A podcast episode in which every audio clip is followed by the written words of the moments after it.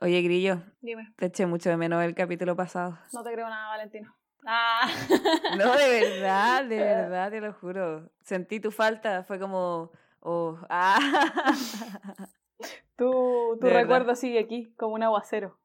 Eh, Mm. Sí, estu- tuve una semana brígida. Tomé el lunes una pega de. mm, como de agencia, de una licitación. Y la verdad era más de lo que. De lo que yo pensaba. La subestimé, eso pasó. Y todavía tengo un tique en el ¿Sí? ojo. Sí, dormí re poco. Tenía un tic en el ojo por estrés. Tengo un tique en el ojo, hace caleta no me pasaba eso y no se me va. Estoy como del martes con un tique en el ojo, y de repente estoy así como normal y pa. Igual me di cuenta de algo muy curioso, que de repente me pongo a pensar en algo, así como cualquier rollo mental, y me empieza a tiritar el ojo. ¿Ya? Me doy cuenta de las cosas que me están estresando. Estáis cuerpo- sobrepensando, bueno. Sí. ¿Quién no está sobrepensando en estos días? Tengo un post aquí en mi pared que dice, el cuerpo grita lo que la boca calla. Ahí se las dejo, la reflexión del día. Ah. El cuerpo grita lo que la boca calla. Mira, me gusta, me gusta. Yes. Bueno, entonces con esa frase extremadamente poética, nos vamos al inicio del programa de hoy. Bienvenidos a este nuevo capítulo de La Incomodidad del Lugar. Estamos aquí, la Valevieira, junto a... Grisel Bouvier, muy bienvenidos a este cuarto capítulo de La Incomodidad del Hogar. Este es el quinto en realidad porque tú no estuviste en el cuarto grillo. No, pero en mi cuarto, pues, así que... este, ah, Así que la, ya es el cuarto nomás, filo. no, es el quinto, es el quinto, tiene razón, me equivoqué. no importa, no importa. Oye, eh, bueno, como saben, nuestra primera sección, eh, rescatada de nuestro primer capítulo Casi Amigas, eh, para conocernos Ujú. mejor y nos hacemos una pregunta a cada una. Pero este día tenemos una dinámica diferente. Yo encontré una página que tiene 130 preguntas incómodas. Entonces la Vale me va a Me decir. da un mucho número- sí, la Vale tiene Me da mucho, mucho miedo, de esta miedo. parte. La Vale me va a decir un número del 1 al 130 y yo le voy a hacer esa pregunta. Dale, Vale. Ya, el 13, porque me 13. encantan los números prohibidos. Ah, mira, es una linda pregunta. ¿Qué es lo que más te gusta de ti? Ah, lo que más me gusta de mí, Sí.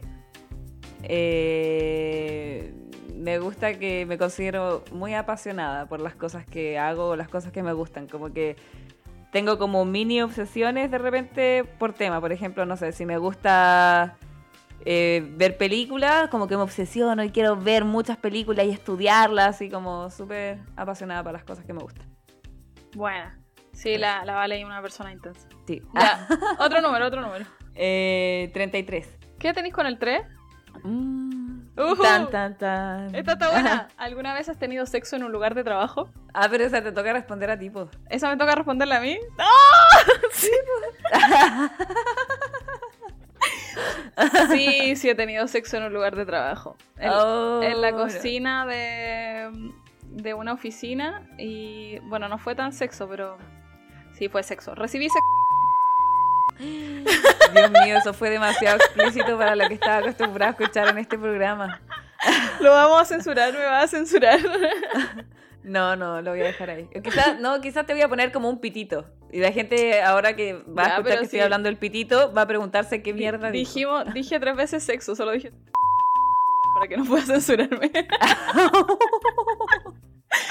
Ah, qué chistoso. ya, respóndela tú. también. Siempre respondemos las dos las preguntas. Ah, yo no te pregunté qué es lo que más te gustaba de ti. ¿Qué es lo que más me gusta de mí? Yo creo que. mm, eh, mi sentido del humor, yo creo.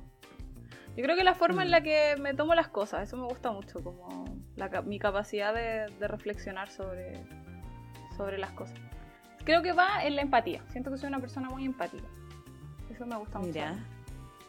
Qué bien, me gusta también que seas empática. Es una cualidad que, que tanto se ha pedido estos días. Nunca hay que perderla. Ya, pues responde la pregunta 33. Yo estoy como haciéndome a full la Sí. weona. Pero sabéis que lo peor de todo, que he generado mucha expectativa y creo que la respuesta es que no, nunca lo he hecho. No, nunca has tenido porque. No, porque nunca he tenido trabajo. Ah, no, no, no, no. No, no, sí. La mejor respuesta, po. No, mentira, sí he tenido trabajo, pero como que nunca he trabajado en una oficina, he tenido como trabajos temporales o he hecho peguitas así. Mi único trabajo como en un lugar fijo fue cuando tenía como 19, 18 y trabajaba en una tienda.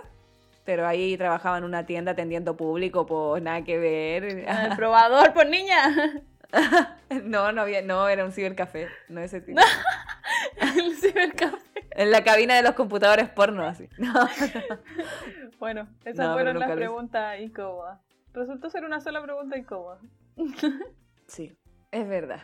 Sí, hoy día tenemos, tenemos un capítulo especial dedicado a un tema universal que a muchos nos encanta, a otros nos da rabia. A veces sí, a veces no. Este es un capítulo dedicado al amor. Así es, al Porque la amor. fuerza del amor Por- lo es todo. Sí, porque el amor lo es todo, no es nada. Ah, el amor tiene tantas visiones. Pero lo único que sabemos es que el amor no es una magia, no es una simple fantasía. El amor es no ver capítulos de la serie que empezaron a ver juntos por separado. El amor es compartir el postre. El amor es no contar los finales de las películas que has visto. El amor es tener tres conversaciones simultáneas por distintas redes sociales. El amor es compartir todos los memes que ves. El amor es develarse hablando por WhatsApp. Oh, sí, eso es el amor. Sobre todo el amor en cuarentena, yo diría. Estamos, esta es como la descripción del amor, del ciberamor. Del ciberamor. Qué heavy. El amor en, en Mm. tiempos de cuarentena. ¿Cómo vivido el amor en tiempos de cuarentena? Chan. Preguntas sensibles. Eh, no, ha sido súper. Ha sido difícil, igual, como que. eh, no sé qué decir. Eh, ha sido difícil como conectarse. Yo creo que es difícil conectarse. Eso es difícil. Como estar. encontrar espacios para encontrarse con una persona a la distancia. Igual siento que todo resulta ser como más intenso y más profundo, porque finalmente como que la única manera que tenéis de conocer a alguien es conversando, po. Entonces Sí. llegáis a, a conocer mucho a la persona como desde otra perspectiva diferente a la que a la que la podéis conocer como en la normalidad, digámoslo así, en la antigua normalidad, en la antigua realidad, siento yo. Porque es la, es la forma, po.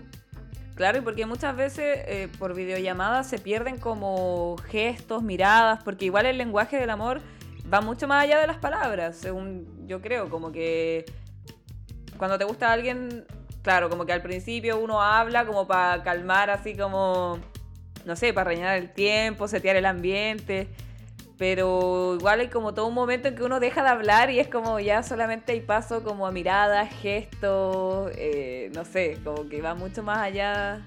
Y en, en videollamada o cosas así, es difícil igual de repente como cómo llegáis a ese momento, no sé, es más difícil yo creo. Sí, o saber que en verdad te gusta la persona, porque una cosa son las redes sociales y la otra es como la química que tenéis en persona. Entonces, no sé, Mm. lleváis dos meses hablando con alguien en esta cuarentena y después te vas a juntar con él y te imagináis no tenéis, o con ella y te imagináis no tenéis ninguna onda.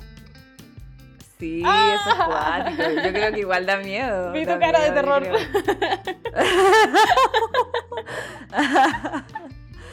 Eh, Oh, sí, es verdad, igual es algo que puede ocurrir, obvio. Obvio. Sí. Así como Mira. en el momento, no sé. Ah.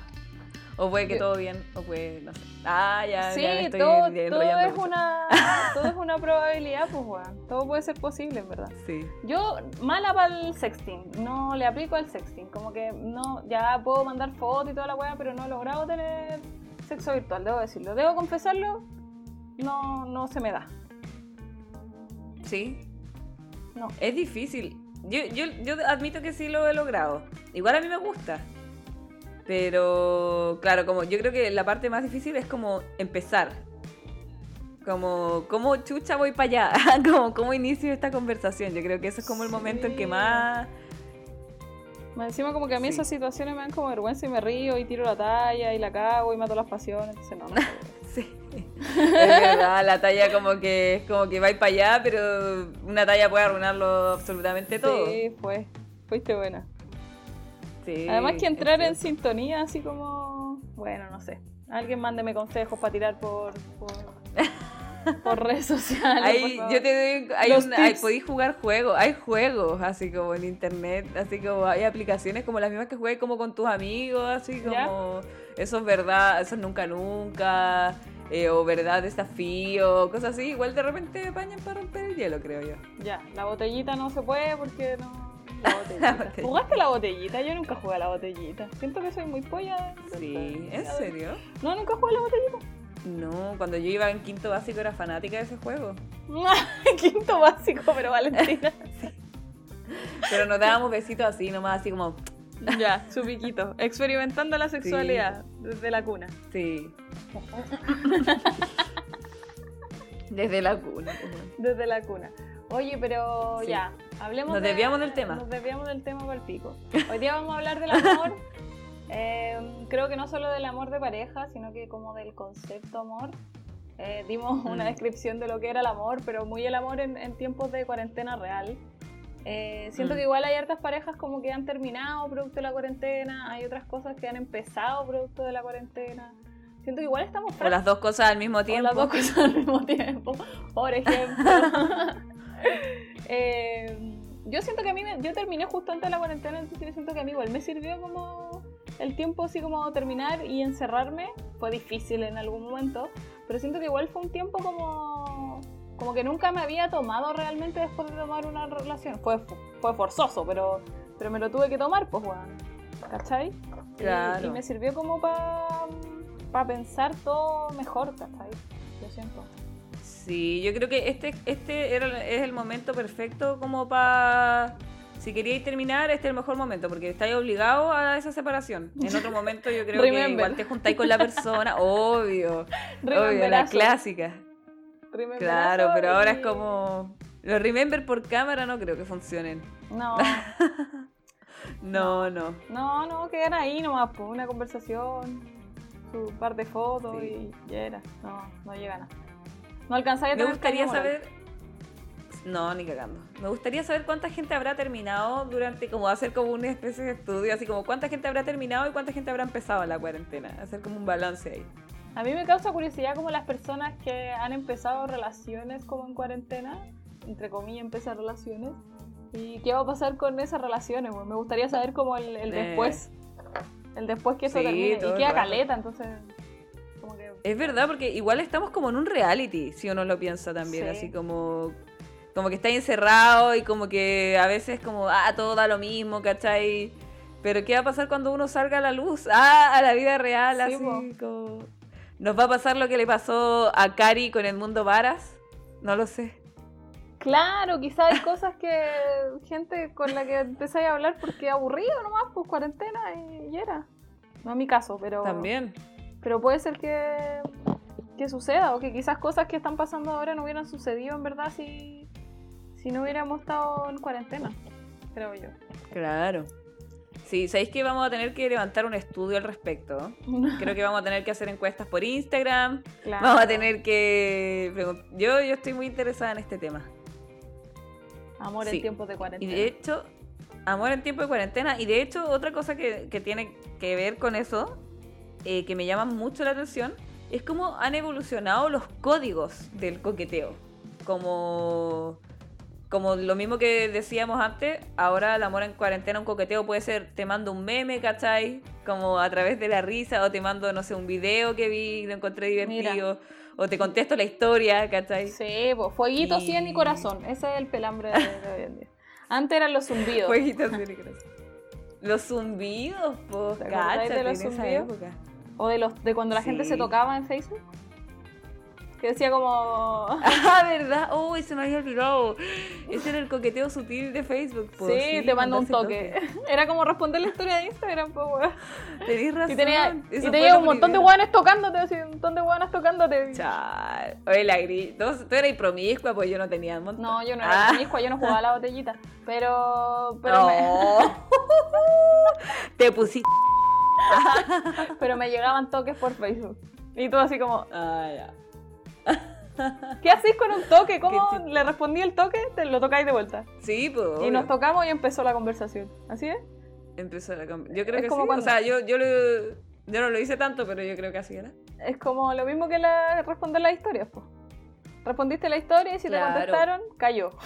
No, ¿y sabéis cuál era en verdad la de Messenger? Yo me acordé, bueno, igual yo era bien chica en este momento, pero me acuerdo que como pa, si se conectaba la persona, si estaba conectada la persona que, que a ti tú querías llamarle la atención, la técnica era como desconectarse y volverse a conectar, para que te viera como que te conectaba. Ah, sí, y ahí porque ojalá salía, te hablara, ¿cachai? salía como una notificación y uno tenía como lleno de, de emoticones, así como el, el estado. Sí. O como de. Y, y la podías poner una canción, ahí. Sí, la gente veía lo que escuchaba ahí. Sí. Claro, entonces si ponéis la canción como aquí esperándote, ah, y- Yo era como. O sea, yo nunca hice eso, como, pero- Espero que Ah. no haya sido así. Eso escuchaba yo y salía de mi.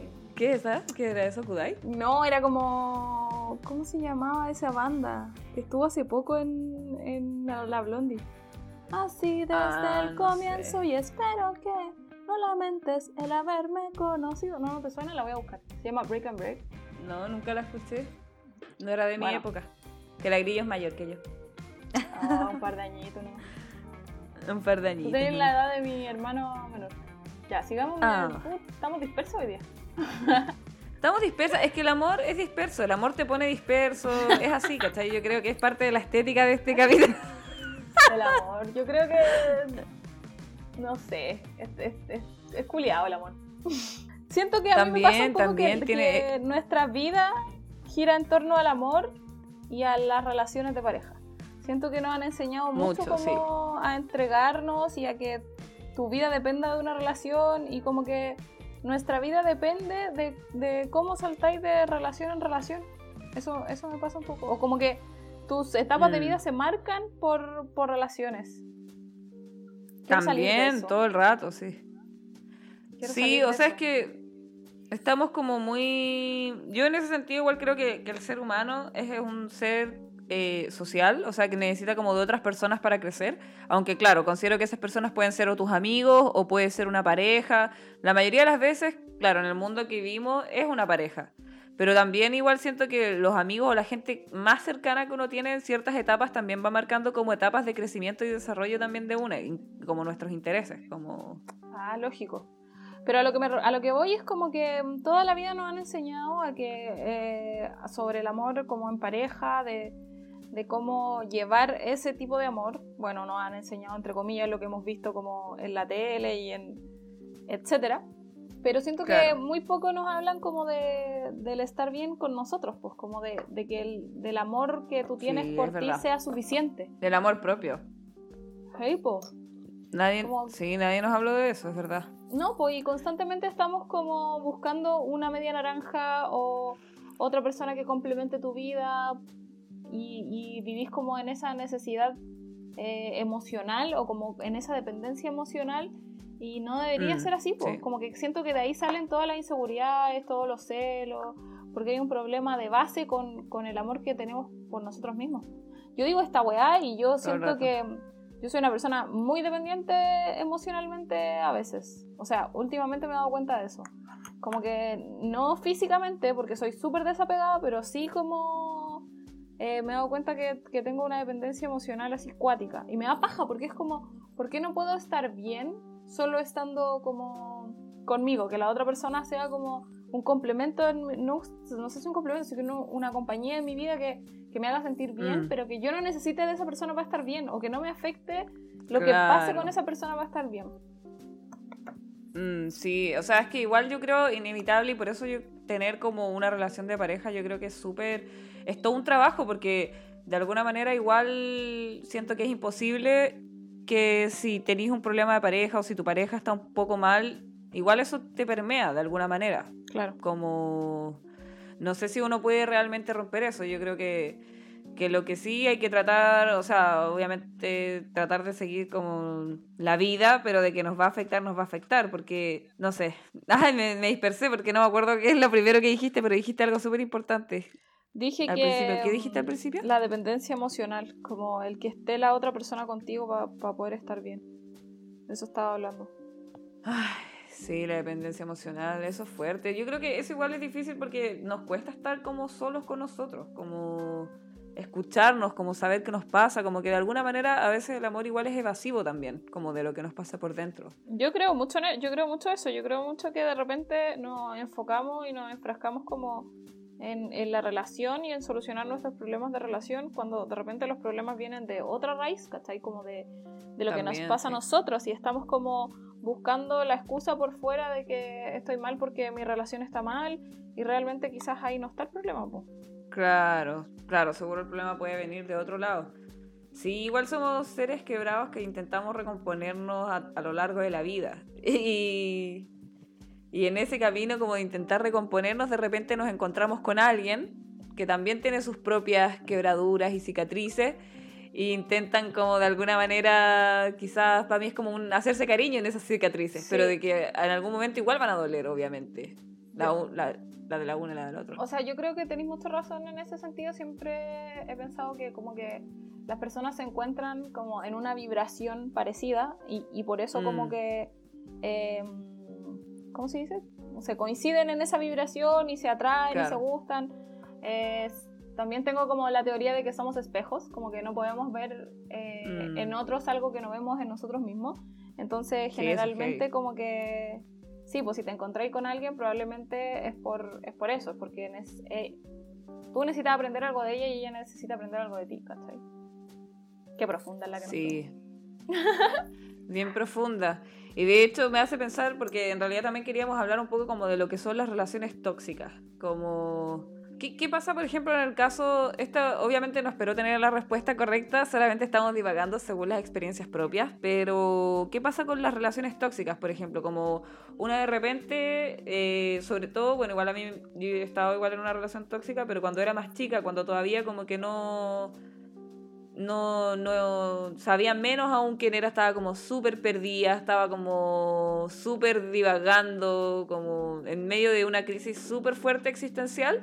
De repente me encontré con alguien y esa persona resultó ser, resultamos las dos estar en una relación así muy de mierda. Qué bueno Entonces... que, lo digáis así porque siento que muchas veces la gente dice, oh, tuve un ex tóxico o tuve una ex tóxica.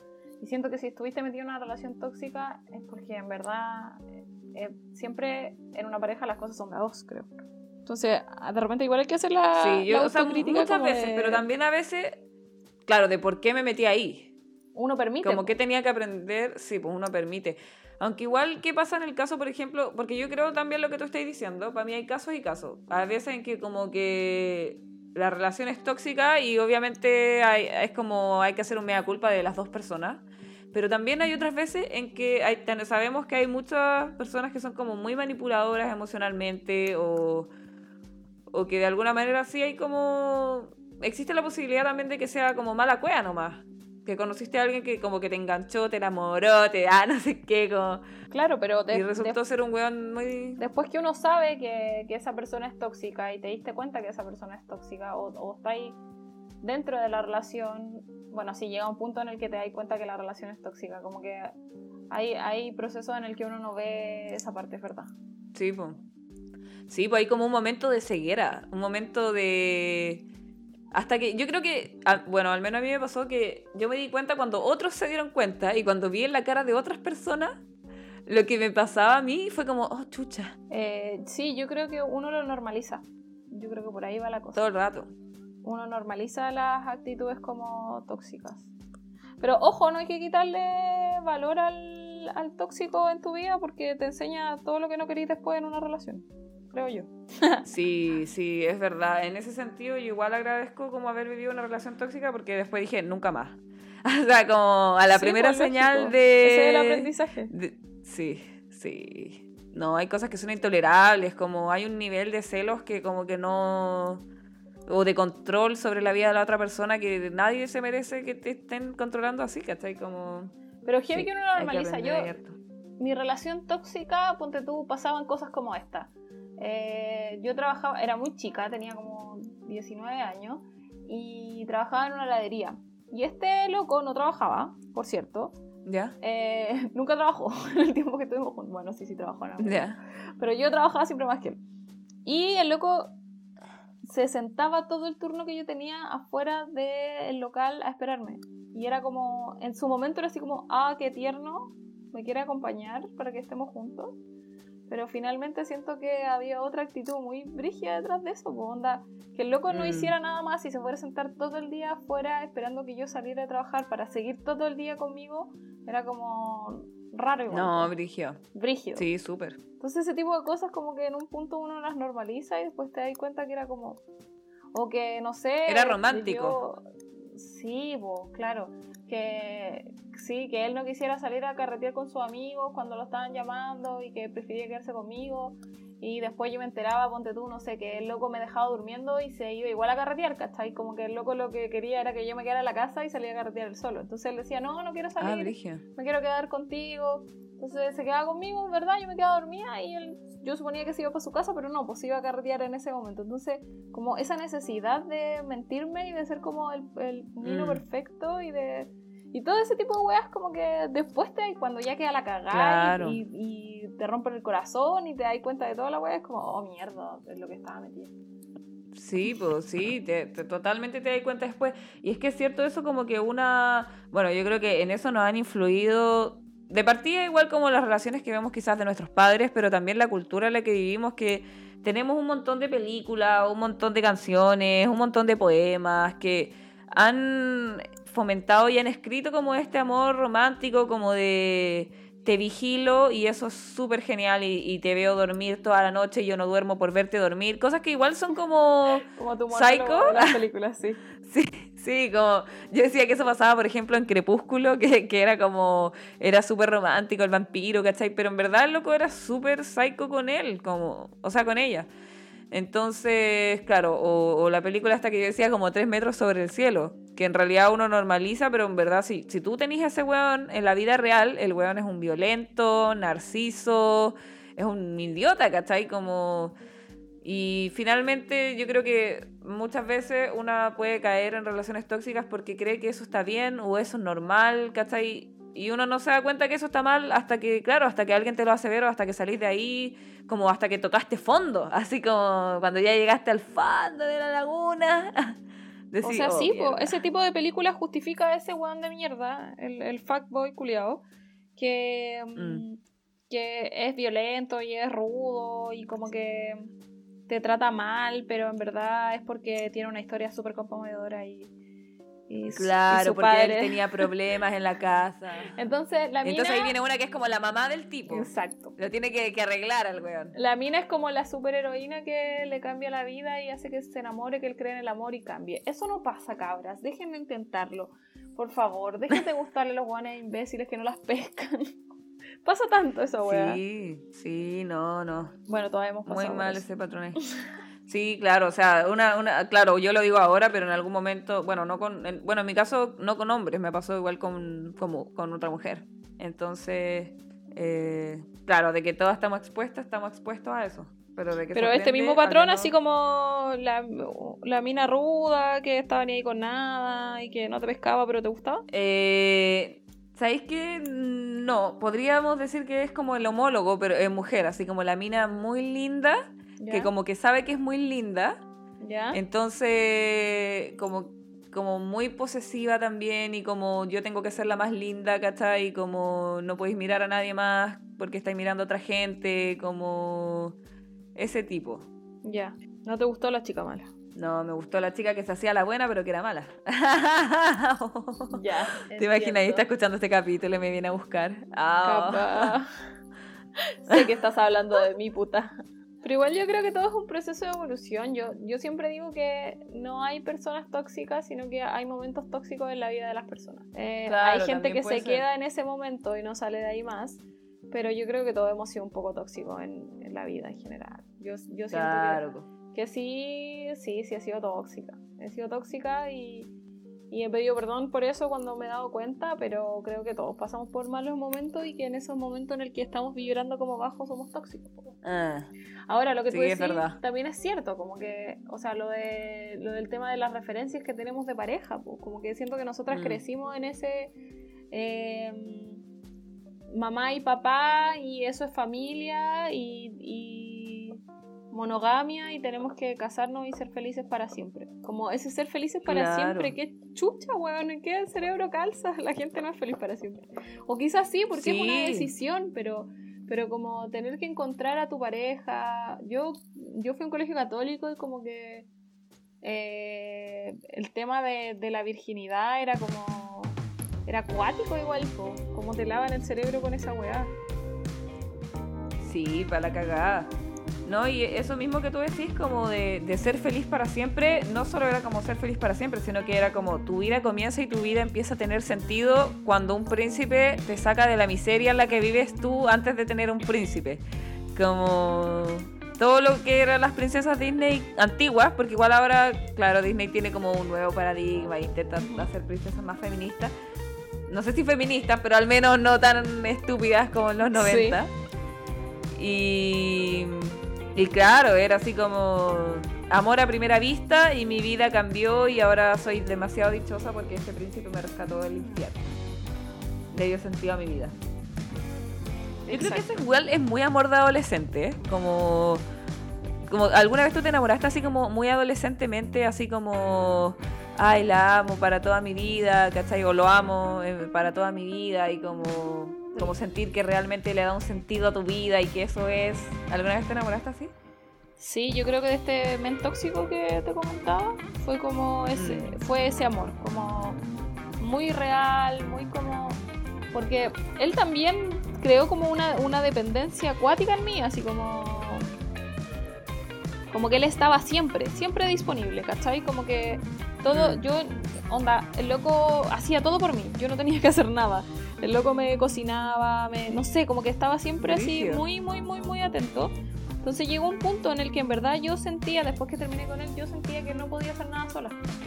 Como que me daba... Brígido. me daba miedo salir a la calle sola, porque el loco me tenía tan así como... Fue se convirtió como en un papá prácticamente. Y yo repito ese patrón en mi vida, debo decirlo. Busco busco pololos, cuando tengo pololos, busco pololos que sean como muy protectores y muy papás.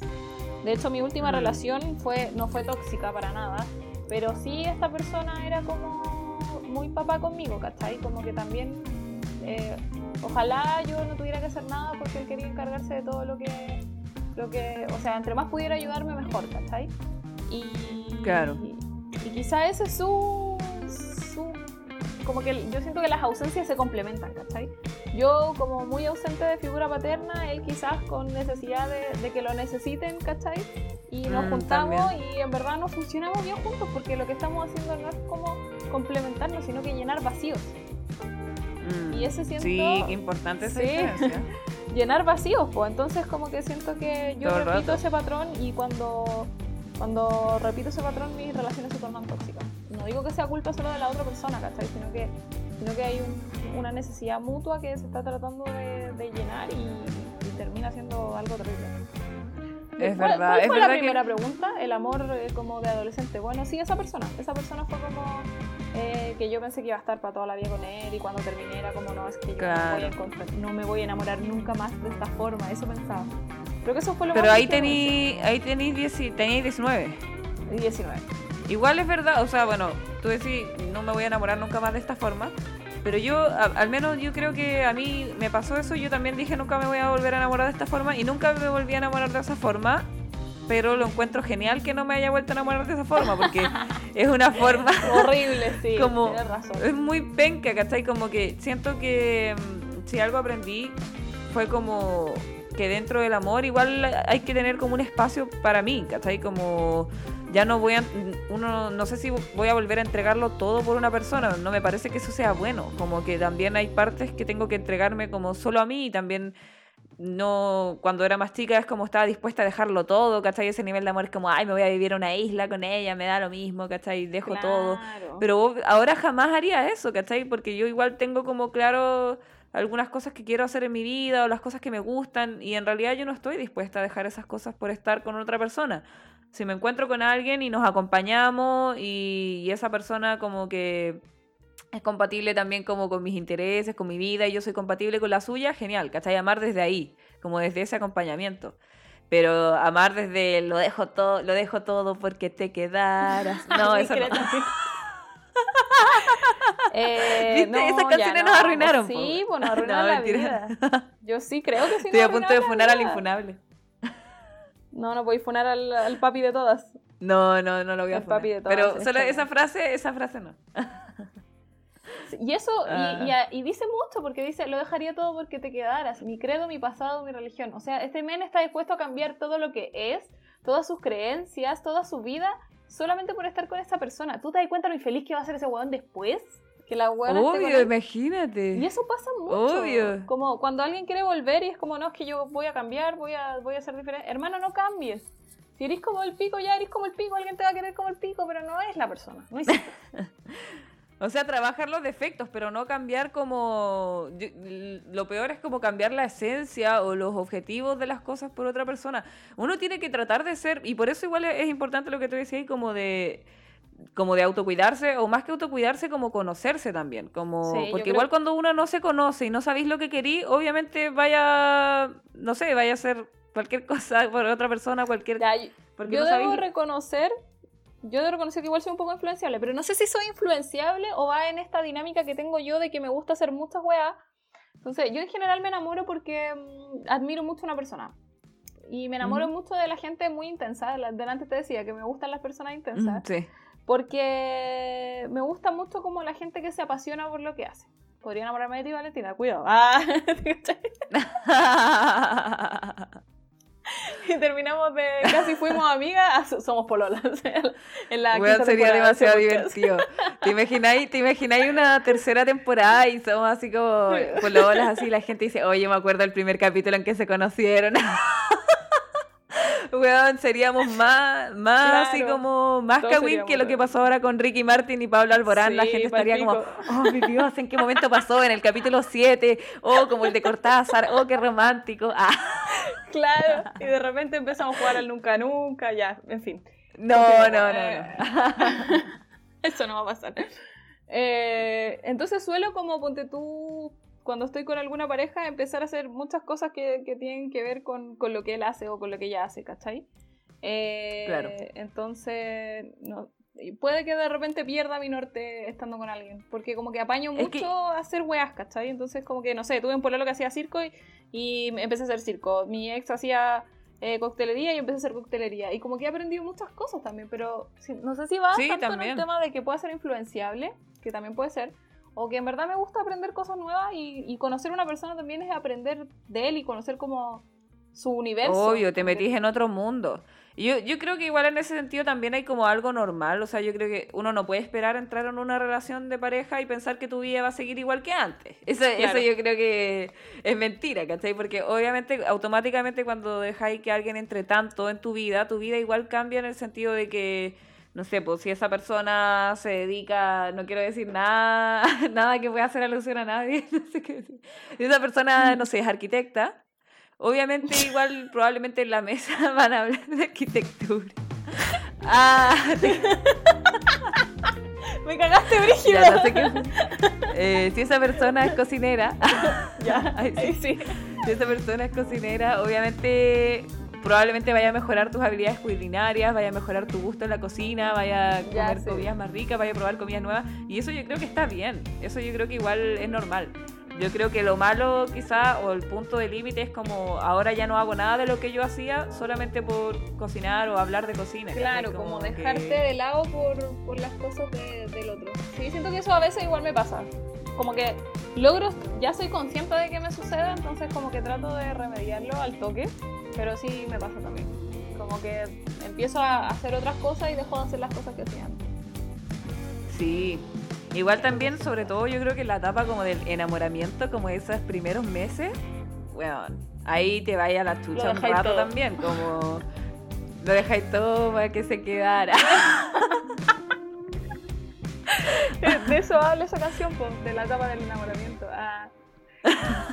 bueno, volviendo al tema, yo igual creo que es súper importante lo que decís tú, como conocerse uno y conocer sus dolencias para estar consciente de que cuando estás en una relación hay cosas que estás haciendo porque, porque hay una carencia o, porque en verdad las quería hacer, ¿cachai? O, si estás cayendo en una relación de ese tipo. Yo me di cuenta de eso, pues yo repito ese patrón en mi vida como de los, de los pololos papás, eh, muy mm. protectores y muy como y lo busco también un poco, como que me he dado cuenta de eso y, y lo he estado evitando. Y siento que, que pasa la cuenta después de un rato, porque esa necesidad como que tengo de atención eh, masculina de repente me ha hecho llegar a pensar que, que solo parte de, de, de esa carencia. po. ¿Cachai? Porque Puede ser, cuando, po, cuando puede me ser. gusta una niña no me pasa. Cuando me gusta una niña eh, no, me, no me obsesiono de la misma manera de repente que me pasa cuando me gusta un loco. ¿Cachai? Pero es una necesidad como de atención que tengo. Y es brígido igual darse cuenta de esa weá como que Mira, estando en cuarentena lo noté. mira, que la cuarentena igual nos hace ver cosas que no sabíamos de nosotros. Yes. Acabo de decir algo muy importante. Sí. Sí. Mira, este podcast es como una terapia también. Yo creo que el podcast es muy buena terapia. Es una especie de terapia y la gente nos está escuchando. Es como. La gente son nuestros psicólogos. Sí. ¿Y cómo te sientes con eso? Una cosa así. Eh, mm, mira, en realidad no lo había pensado. Todavía no sé cómo sentirme. Hasta ahora no me molesta. Lo he pasado bien, me entretengo. Espero que la gente se entretenga, así que igual me gusta. Ya, dale, presenta nuestra siguiente sección. Sí, tenemos una versión, eh, esta versión del esto insólito es como una, una sección camaleónica. Cada vez va tomando como una forma nueva y esta vez llegó en forma de las canciones funables. Canciones insólitas, canciones funables. Cuéntanos una, Grillo. ¿Qué nos traes? Ya, yo traje una de eh, Me vaya a matar porque yo sé que No. te gusta. pero una de Miranda. Pero es muy funable, buena profesor. decir, niña. Pero escucha esto. Ah, sí, es así. Yo quiero ser tu profesor. Mejor dicho, profesor. No, yo quiero ser tu profe, mejor dicho, profesor. El que te enseñe del amor. Lo que sabes y disimulas. Quisiera que me mientas cuando te pregunte tu edad. Quiero volverme tan vulgar. Voy a engañarte, tonta, solo para tocarte un poco. Sí, la verdad esa canción yo igual la había escuchado de nuevo el año pasado, bueno, como que siempre vuelvo a escuchar ese primer disco de Miranda y es verdad, esta canción envejeció bastante mal. envejeció mal la canción. Pedófila, po, weón. Más encima voy a engañarte, tonta, solo para tocarte un poco. Que no. Quiero que me mientas Sí, cuando pregunte tu edad. Funadísima, encuentro yo. Sí. Sí, esta canción, yo amo Miranda, me encanta, pero esta canción podríamos empezar a, a replantearla. Hay que reescribirla. Llamemos al de Miranda, que, esto lo tiene, lo tiene que cambiar. Ah. Pero es que lo encuentro acuático igual. Para la época que sea, lo encuentro como perturbador. Sí, pues. Sí, igual en algún momento estuvo como más, más ¿cómo se llama? Normalizado, Normalizado, eso, como súper, o sea, como esa... eh, Fantasía. como la, la colegiala sexy, sí, de esa fantasía como de la Sí, colegiala. ¿cachai? Todo el rato, en un momento era estuvo de moda incluso, como que nadie se cuestionaba que eso podía o no ser pedofilia. Jotearse a las como- niñas con jumper. Sí, eso era como normal, casi era como obvio, que, entretenido. O sea, no para mí, pero como para la sociedad. Ya te Y toca. sí. Eh, ¿Me toca? Sí, te toca. Ya, eh, yo también traigo una canción para funar, que es... eh, la voy a funar por romantiquera, por ser extremadamente romantiquera. Por y ser porque... De las que nos lavó el cerebro, decís tú. Sí, y porque también me recuerda a un personaje que últimamente no, no ha sido muy bien recibido en la farándula chilena, que es esa canción que dice, eres todo lo que pedía, lo que mi alma vacía, Edmundo Vara. quería sentir. Y me imagino esos gorritos como cubanos que arruinó. Siento que arru- arruinó esos gorros del Oh. mundo Vara. Puede ser, puede ser. No, esta canción la vamos a funar porque dice como, por ser demasiado romántica, como, eres lo que tanto esperaba, lo que en sueños buscabas y que en ti descubrías, llegaba a encender cada parte de mi alma, cada espacio de mi ser, ya no tengo corazón ni ojos para nadie, solo para ti. Ya, eso está mal. Ah, porque el amor es libre. Ah, lo dije. No, pero... Pero no sé, como yo creo que la podría empezar, esta canción entera la podría empezar a sumar como a la lista de canciones que nos hacen idealizar demasiado el amor romántico que hoy en día está igual súper en duda. ¿Cuántas parejas se habrán dedicado a esta canción y ya no están juntas? Sería interesante saber eso. Uh, qué buena pregunta, mira. Porque dice, eres el amor de mi vida, el destino lo sabía y hoy te puso ante mí. Y cada vez que miro al pasado es que entiendo que a tu lado siempre pertenecí. Yo creo que hay harta- hartas que se dedicaron y ya no están juntos. Igual es De un- hecho, cuando yo veía Amor Ciego, yo quería dedicarle esta canción a alguien. no te creo.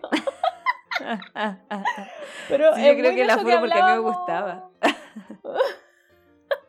Cuando. Hay un dolor personal ahí, lo que hablábamos antes, un patrón. Oye, Sí. pero yo creo que en verdad eh, esta canción es como de ese amor que hablábamos antes, pues de ese primer amor que pensáis que vaya a estar para toda la vida con él. Igual Todo yo encuentro rato. que si lo sentiste en ese momento, no, no deja de ser real, ¿cachai?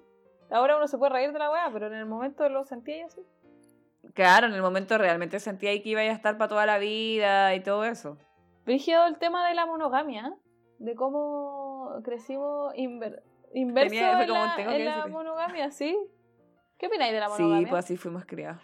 Yo siento igual soy monógama así como emocionalmente. Emocionalmente soy muy monógama. Sexualmente no tanto, pero emocionalmente sí. Como que siempre Sí. estoy involucrada con una sola persona, así como románticamente, estoy involucrada siempre con una sola persona. De otras maneras, Sí, yo, yo también. Yo también, en realidad. Porque igual yo creo que también no me alcanza como el tiempo para ser responsable efectivamente con más de una persona a la Sí, vez. es. Como que, no sé, tendría que, no sé, no trabajar o algo así. no. Y como que no sé si Pero- los, no sé si los sentimientos te dan para... no sé si tengo tantos sentimientos para entregar.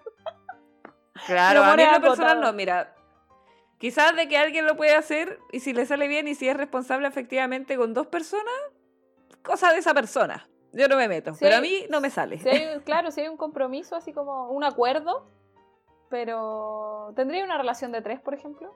Relación afectiva de tres. ¿No podría? O, o sea, es que una vez como que estuve en algo parecido, pero. Pero. O sea, yo con una niña que estaba conmigo y otro niño, ¿cachai? ¿Ya? Pero tampoco era como algo tan serio. Era así como una cosa media loca, ¿cachai? Como nos veíamos de repente, como sin mucho compromiso, así como realmente afectivo. Entonces. Ya, pero ¿tendría Claro, una quizás relación como- como... poliamorosa? No sé, con dos chicas, por ejemplo. Como que las tres estén enamoradas de las tres. No, lo encuentro muy difícil para mí, yo creo. Muy difícil, no sé. No, no me veo en esa situación. ¿Y tú? Yo sí lo intentaría. No sé si funcionaría, pero sí lo intentaría. Como que no me niego al, al experimentarlo. La verdad. Mira. Ah, se abren las postulaciones para una relación. Se abre la poliamorosa. postulación. claro. No, sí sería algo No, que quizá experimentaría en mi vida. Pero que siento que hay tan poco referente de eso también, como de, de gente que, de que tenga relaciones poliamorosas, eh, como que todavía es muy tabú, como que todavía no es tan bien visto, entonces siento que, no sé, sería experimentarlo nomás, porque no sabemos si funciona. Claro. Capaz que después la nueva generación, así como la generación como de nuestros hijos, va a ser así como, no mamá, si yo estoy pololeando con la Carla y la... claro. como que va a ser muy Puede ser, normal pues, así. Yo creo que la generación que viene está mucho más abierta a ese tipo de cosas. Todo el rato, sí, pues. Es que la cultura va abriéndose y permitiendo como nuevos niveles también. La moral va cambiando todo, entonces. La evolución. Sí. Ya, tengo otra canción Oye, que no otra te va a canción. gustar que fune. Ya, a ver. Supernova, maldito amor. Mira, viste, tú me querías arruinar toda la música que yo escucho.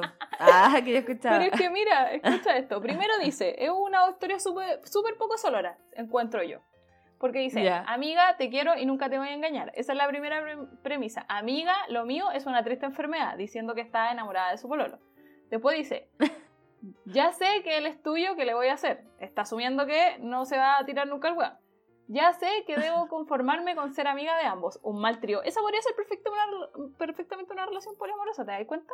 Mira, Después en "Mal- ser maldito amor, no digas que no sientes nada, le está hablando a él. Maldita amiga, no vuelva a hablarme de él, a la amiga que no le hable del pololo. Maldito amor, no digas que no sientes nada, de nuevo. Maldita amiga, estoy muriendo por un maldito amor, que es el men. Amor, amor, amor. Eh, y después, no puedo seguir viviendo si no estoy con él. Maldita amiga. Ahí está insultando a la amiga y aquí después dice, un día voy a besarte y no voy a dejarte jamás. Un día voy a pensar en nosotros, lo siento por ella. Un día tendremos que vernos las caras por última vez. Aquí ya dijo, me voy a comer al weón. sí, me voy a comer al weón. No me importa nada y nos vamos a ver la cara por última vez, pero yo me quedo con el loco. ¿Cómo evoluciona esta canción, po? como de que empieza asumiendo su ya filo, en verdad nunca va a pasar, esto es un error, a mí se me tiene que pasar, eh, tengo que conformarme con ser amiga de los dos. Y en, en un momento ya le, le, da la weá y dice, filo, un día lo voy a agarrar a beso y no lo voy a soltar más y me importa un pico, te veo la cara por última vez. Una, una amiga por, por pocos horas, con su amiga más. Por pocos horas. Pero mira, si esto lo ponía en la actualidad, tú todo el, todo el rato podrías hacer una relación poliamorosa. Sí, po, y no maldecimos a nadie, y, la, y, somos No maldecimos a nadie. Sí, ¿Alguna vez te pasó lo que dice esta canción? ¿Que me gustara como el mino de una amiga? Sí, o al revés. No, jamás. O que, no, nunca. Siento que... Siento que igual me, me gusta poco la gente. No sé si me gusta poco la gente, pero como que Em, siempre como que cuando me gusta a alguien es, muy específico y muy raro, como que, no sé. Entonces no, nunca mm. me pasó, nunca me pasó que me gustara como... Mira, yo voy a contar aquí una intimidad. En mis tiempos yo he contado muchas.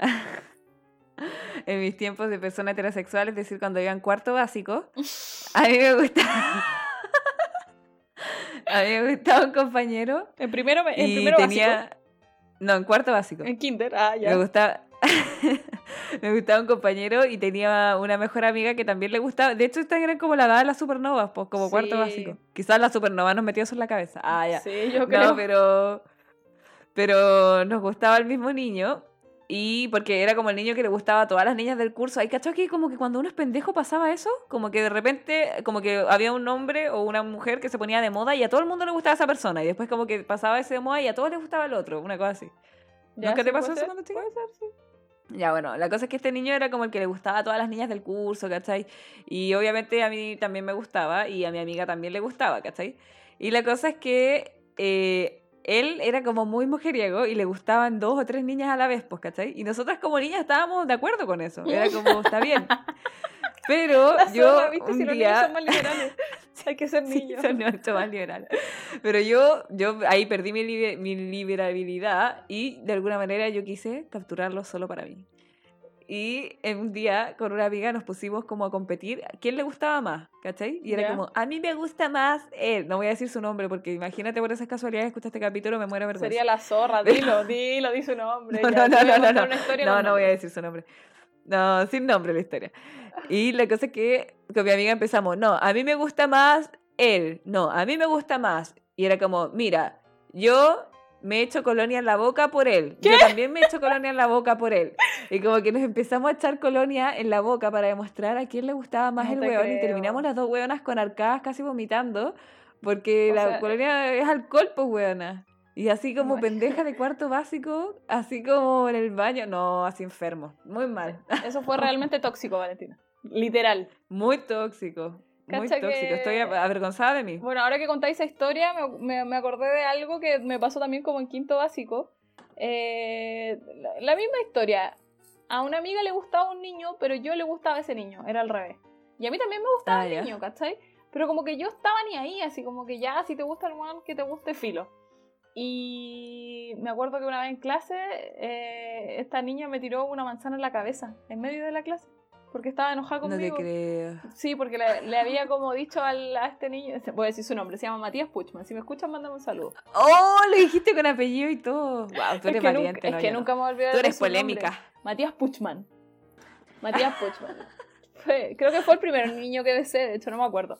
Filo. La weá es que. La weá es que este niño, no sé, parece que le dijo que no le gustaba, no me acuerdo, pero esta weá estaba muy enojada conmigo y me tiró una manzana en la cabeza en medio de una clase en medio de una clase, sí, weón. Y la manzana se rompió en mi cabeza, weón. Fue mal pico. Maldita. Mira, menos mal que aprendimos a hacer sororas. porque ahí no conocíamos el feminismo. No. no. Nos hacían pelear por, por estúpidos hombres. Ya nadie quiere a los hombres. Ya. No, Te toca, va, a decir otra cosa. Oye. Oye, no, no. O en virtud del tiempo pasemos, a la, siguiente sección. En virtud del tiempo pasemos a la suripanta cósmica. Que no hemos tenido hace dos. Ya, dale. Sí, no tuvimos la semana pasada, así que ahora la necesitamos más que nunca, queremos saber. ¿Qué está así que aquí, para resolver todas esas dudas que jamás tienen respuestas, nuestra No se me ocurrió qué más decir. ¡Churipanta cósmica! Es que hoy día no hicimos preguntas de roles. No, no. No fuimos abeja, ni toalla, ni una wea. Ya. No, Eh, Ya. Esta semana, eh, bueno, hoy día es sábado. Quiero contarles que grabamos el sábado. Entonces, mañana 21 de junio. Es verdad. el sol entra en cáncer. Así que felicidades a los cáncer que este es su mes. Y tuvimos. Perdón, es que necesito hacer un paréntesis. Necesito hacer un paréntesis. ¿Qué? Que si llegan a escuchar este capítulo es porque no se acabó el mundo. Ah, obvio. verdad. Eso. Es Que según la Vale, el mundo se acaba mañana. ¿Por qué el mundo se acaba mañana? Lo dijiste el capítulo pasado. Sí, una teoría conspirativa que anda dando vueltas por ahí. Ya. Bueno, si mañana no se acaba el mundo, cabros, eh, el, el sol entra en cáncer y tenemos el solsticio de invierno mañana también. Y nos prepara para el eclipse de sol. Entonces la energía está muy fuerte. Nos está moviendo a despertar ante lo importante, a saber lo que queremos y a cultivar y proteger lo que queremos. Ojo ahí. Recuerden que le había dicho todos los capítulos pasados que eh, Venus estaba retrógrado y estábamos en un proceso de darnos cuenta de lo que realmente queríamos y soltar lo caprichoso que, que- de lo que queríamos y, y hacer como enfocarnos en lo que realmente queremos y necesitamos. Entonces, ahora está como, eh, estamos en el momento de que el sol está en cáncer y cáncer es el signo de la madre, de cuidar y proteger eso que realmente queremos.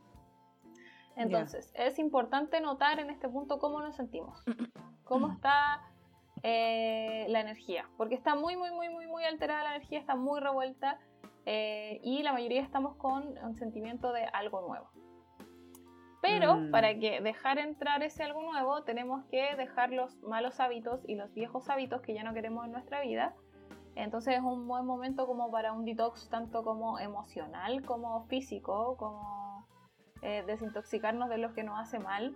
Es tiempo de reflexionar, de ponernos a nosotros como prioridad, como decíamos antes. Es tiempo de- del amor propio, de atender nuestras necesidades eh, y de abrirnos a lo nuevo, como dije antes, sin miedo a, a lo que dejemos en el pasado, porque solo eso nos va a ayudar a avanzar. Entonces, Perfecto. estos días son días de poca actividad, de descanso, de meditación. Eh, recomiendo escribir lo que están sintiendo para notar lo que nos está pasando y podernos abrir a eso nuevo. Eh, es momento de trabajar en asuntos de pertenencia y de miedo al rechazo. Muy que tiene que ver con todo lo que hemos estado hablando. Y por otro lado, Mercurio está retrógrado en cáncer, así que tenemos que tener cuidado a reaccionar desde la inseguridad. También con esto mismo que estamos hablando con, con el sentido de pertenencia y, y el miedo al rechazo. Creo que Perfecto. volviendo al amor, no hay amor sin libertad. eh, cada persona es como libre de, de tomar sus decisiones y hay que tener cuidado ahí cómo reaccionamos ante ese tipo de cosas.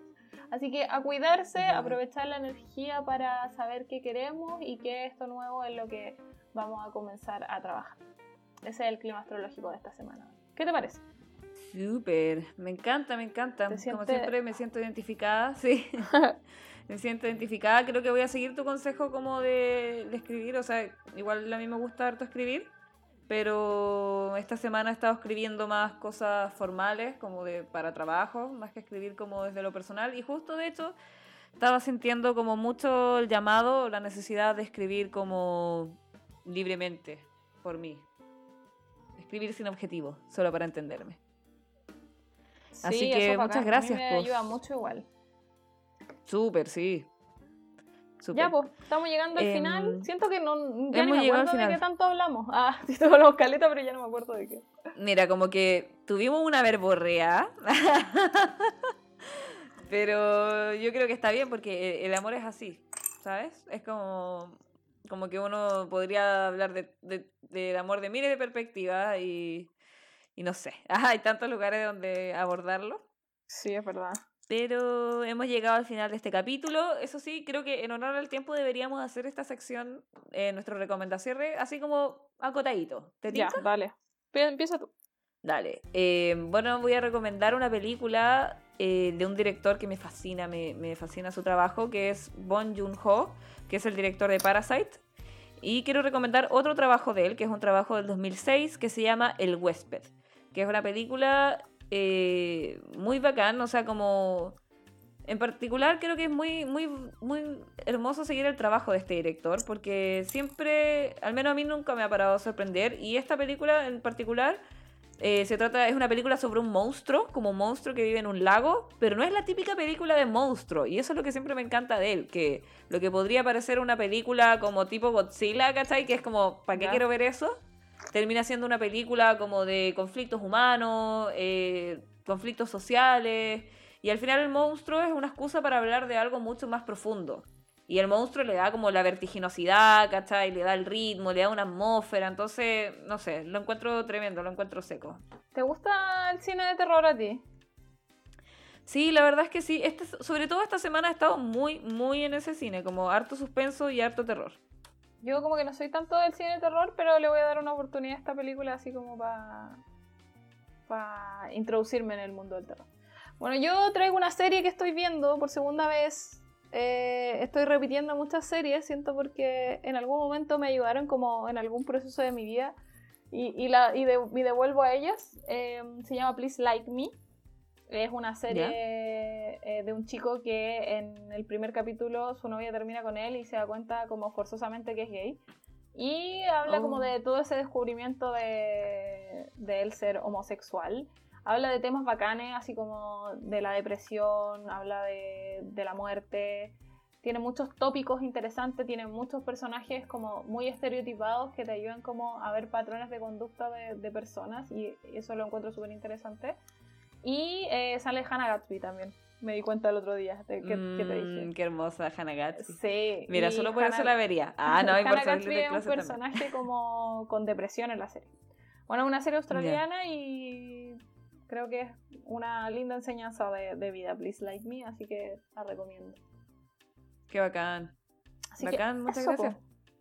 Eso, pues ahora sí hemos llegado al final de este programa. Así que muchos cariños y besitos a toda la gente. No sé si tienes algo más que agregar, Grillo. No, nada. Muchas gracias por escucharnos. Espero que sigan escuchándonos ya en nuestro quinto capítulo. Eh, Ujú. Nos queda poco para terminar esta temporada. Ah. Sí. Dijimos que... que- íbamos a hacer siete capítulos y íbamos a ver cómo nos veíamos. Si nos caíamos mal, renunciábamos y si nos caíamos bien, seguíamos. Así que ahí vamos a ver. Podemos seguir. Pero va a terminar luego esta temporada y Puede vamos a ver qué, qué se viene. Así que eso. ¿Qué sucede? ¿Qué sucede? Besitos. Adiós. Bye bye.